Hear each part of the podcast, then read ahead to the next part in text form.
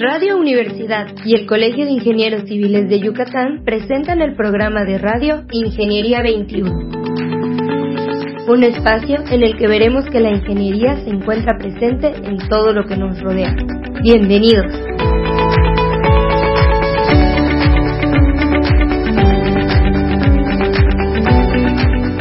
Muy buenos días, estimados escuchas, bienvenidos al programa Ingeniería 21. El día de hoy volvimos a invitar a nuestro querido ingeniero, ingeniero Jorge López. ¿Cómo está, ingeniero? Muy bien, muchas gracias, buen día. Bueno, la semana anterior, ingeniero, a pesar de que no lo comentamos en el programa, nos quedamos como que con el bullicio, con el, con las preguntas atoradas, ¿no? De que no terminamos el tema, porque ha sido un tema muy importante este tema de las inundaciones por las lluvias de Cristóbal Delta Gama y Z para rematar.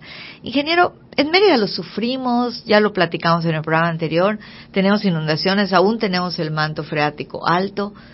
Solo pasó en Mérida. No, desde luego que no.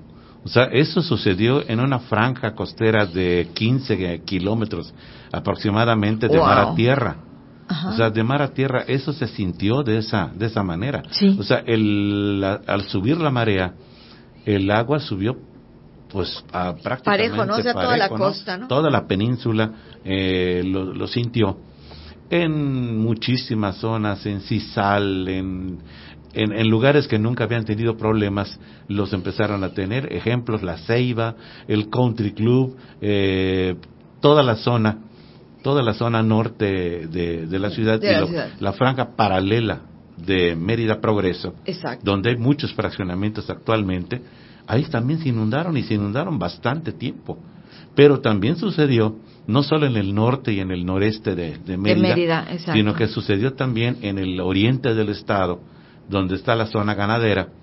Y ahí los ranchos, sí, ahí los ranchos también se inundaron, pues tienen a la, prácticamente están muy cerca la zona de sabana, sí. están muy cerca del, del mar.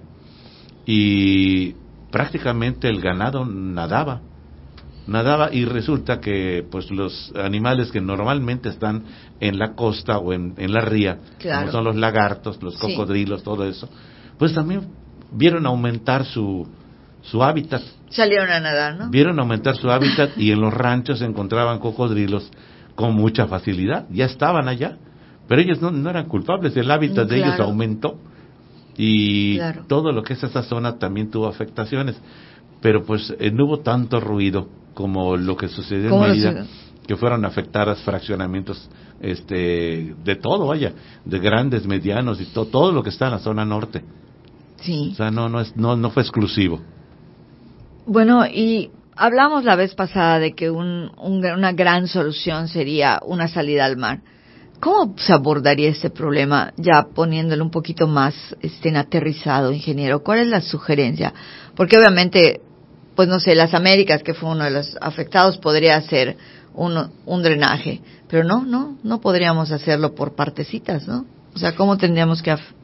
Yo, yo, yo, yo creo, no pienso, sino creo, estoy convencido de claro, eso. Claro, Que debe de haber un plan rector. Ok. Debe okay. de haber un plan rector y un proyecto ejecutivo. Y ese plan rector y ese proyecto ejecutivo van a normar todo lo que se haga. Pero mientras ese plan rector y ese proyecto ejecutivo existen, que desde mi punto de vista, ¿quién lo debe de, de, encargar? Pues no es una solución de uno, porque esto que sucedió no es un asunto de uno nada más, es de todos. Claro, claro. Es de todos. Tiene que ver el municipio, tiene que ver el Estado, tiene que ver la federación con la búsqueda de la solución definitiva. No es exclusivo del ayuntamiento, ni nada que se le parezca de, estoy hablando del Ayuntamiento de Mérida, pero al terminar claro, sigue el Ayuntamiento de Progreso. Exacto. ¿sí? Y luego hay otros municipios en los lados. Y está la zona federal. Y está la zona federal también. O sea, no es una no es una visión donde solamente pueda participar uno, sino es múltiple. Y además no podría ser sexenal. No, no, no, definitivamente que no. Es de largo plazo. Y aquí los colores partidistas, aquí lo, lo que es este, tiene que haber una visión de Estado. Exacto. Y se debe de legislar de una, de, de una forma tajante, de tal manera de que los colores partidistas tienen que pasar a segundo término.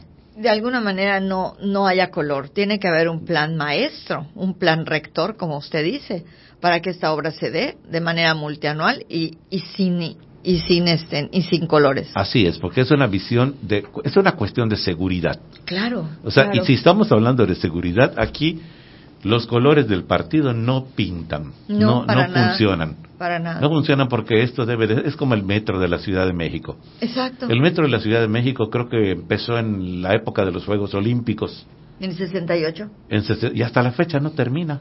No, no siguen. Y siguen ampliando y ampliando y han pasado varios partidos y siguen ampliándolo. ¿Por qué? Porque es una cuestión de transporte y es una cuestión de seguridad Claro. y de economía también. Claro, no podríamos, no podríamos empezar algo y que luego alguien diga, no, pues ahí se queda, porque no, no, no, no, mi presupuesto no está para eso, sino que tendría que ser algo que se inicie y se termine hasta su solución definitiva. Pues claro, yo creo que tiene que ser por etapas eh, Claro. y no es trianual ni sexenal, No. tiene que ser una obra completa con visión de Estado. Sí, y usted, que como usted dice, cree en este proyecto, cree que es la solución, ¿cómo le, le iniciaría? ¿Cuáles serían como las primeras propuestas? Independientemente que tiene que haber un plan rector, como por dónde empezaríamos los engranes, ingeniero? Pues precisamente por la parte más complicada que es la zona norte. Ok. Si de alguna manera va a empezar, no vamos a empezar en donde no sucedió nada, sino donde, Claro. donde sucedió.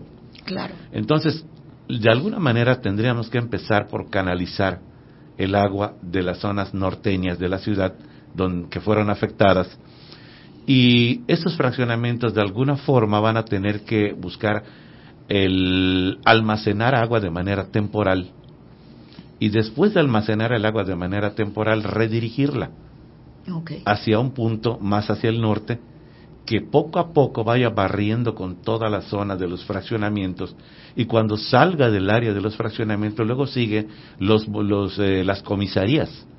Claro, las porque comisarías es están conectadas. los particulares van a tener que empezar con la solución.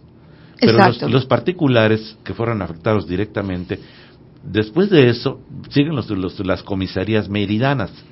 Y las comisarías meridanas ahí tiene que ser el estado el que entre el municipio el estado y, y luego la federación y cuando salgamos de ahí, y la cuando federación. salgamos de allá en algún punto inicia el ayuntamiento de progreso Claro. y, y a lo mejor el agua no se tira directamente en ese municipio sino más hacia hacia el poniente Ok. entonces, todo eso se tiene que observar, se tiene que ver eh, mediante un proyecto y tenemos que hacer soluciones primero parciales y luego después canalizadas hacia la solución definitiva.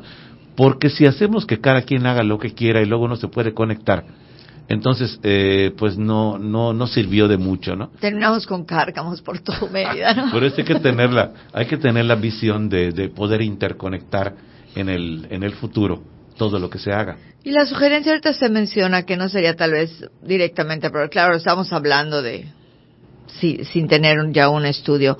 Las aguas, de hecho, fluyen un poco hacia el poniente, ¿no? De hecho, por Sí. Chuburná hubo uno de estos problemas, ¿no? Donde se vio la, la, como que se juntó el manto salino con el agua dulce, ¿no? No Pues sé de- ese fenómeno hecho, que en fue. La, en, la, en, en la parte de la de la marina, de las marinas donde está todo eso, en la salida progreso, en el puerto de abrigo, Ajá, ajá. pues hubo muchísimas películas en las cuales se notó el agua dulce eh, no combinándose con el agua de mar por diferencia de coloración Claro. y se quedaron por días.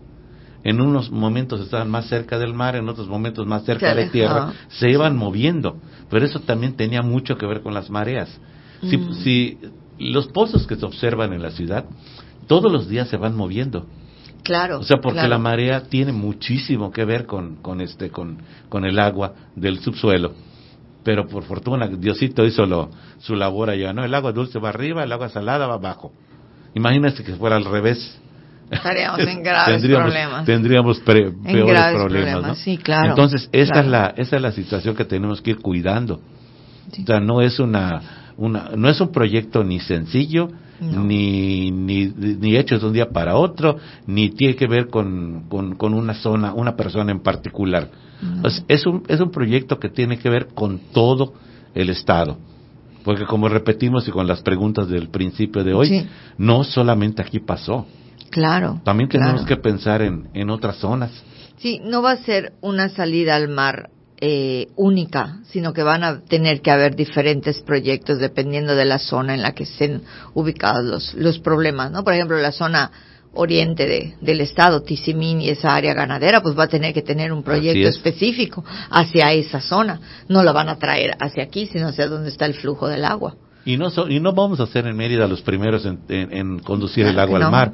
Ahí está Chetumal, ahí está Campeche. Pero y finalmente, ingeniero, si este, si se hace un buen tratamiento no va a haber problema. Finalmente el agua se está yendo al mar. El agua como la querramos poner siempre se va a ir al mar. Lo único que vamos a hacer es ayudarla. Sí. Pero además tratar el agua para que el agua llegue en buenas condiciones. Y que no esté llegando como está llegando ahorita, porque ahorita todo lo que se va al manto, todo lo que se logra permear y se va, pues con todo y contaminante se va y llega al mar. Pues las aguas de las plantas de tratamiento de aguas residuales, ahí nos metimos en otro tema, ¿no?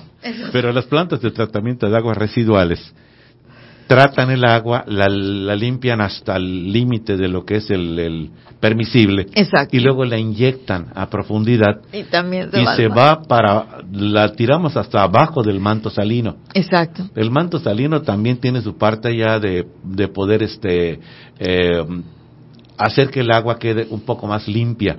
Ajá, porque pues tiene por su grado de salinidad y por todo eso. Y si algún día esa agua vuelve a aflorar, pues ya tendrá las condiciones de limpieza. Claro. Pero la tiramos, eh, se tira el agua de, de, las plantas de tratamiento con un grado de, de limpieza. Claro, claro, finalmente hay que tratar el agua y esa solución pues probablemente sea la única que tenemos porque nos podemos esperar estos fenómenos más frecuentes. Sí, claro, claro. Este año, eh, el año pasado la niña, entre los fenómenos climáticos, el niño y la niña, la niña fue la que imperó y este año la OMS ya publicó que para, al menos para el primer semestre, va a haber una intensa, eh, un primer semestre intenso con, con, lluvia, con, con, un clima diferente a como estamos acostumbrados, al menos para el primer semestre. Imagínate si llegamos ya saturados para el segundo semestre donde empieza la temporada de lluvias. Nos empezamos a rebosar otra Así vez. es. Así es, o sea que las condiciones están dadas y no estamos este, a salvo. No. Eh, por eso el acción, el accionar de, la, de, todos, es Iba a decir de las autoridades, pero es que realmente no es una, un asunto solo de. Claro, es un asunto de la ciudadanía, de, los empresarios y de las autoridades. Así es. Entonces, el accionar tiene que ser de ya. No podemos seguir esperando. Definitivamente. Pues muchas gracias, ingeniero. Creo que más claro que nada quedó todo y este fue muy bueno que nos aceptara esta invitación nuevamente para poder este terminar el tema. Muchas gracias, ingeniero. Bueno, pues estimados escuchas, muchas gracias por haber estado con nosotros. Les recuerdo cómo la ingeniería está en todo lo que nos rodea. Muy buenas Ingeniería 21 es producido por Radio Universidad y el Colegio de Ingenieros Civiles de Yucatán. Teléfono 925-8723. Correo gerencia arroba. Facebook Colegio de Ingenieros Civiles de Yucatán AC, sitio oficial.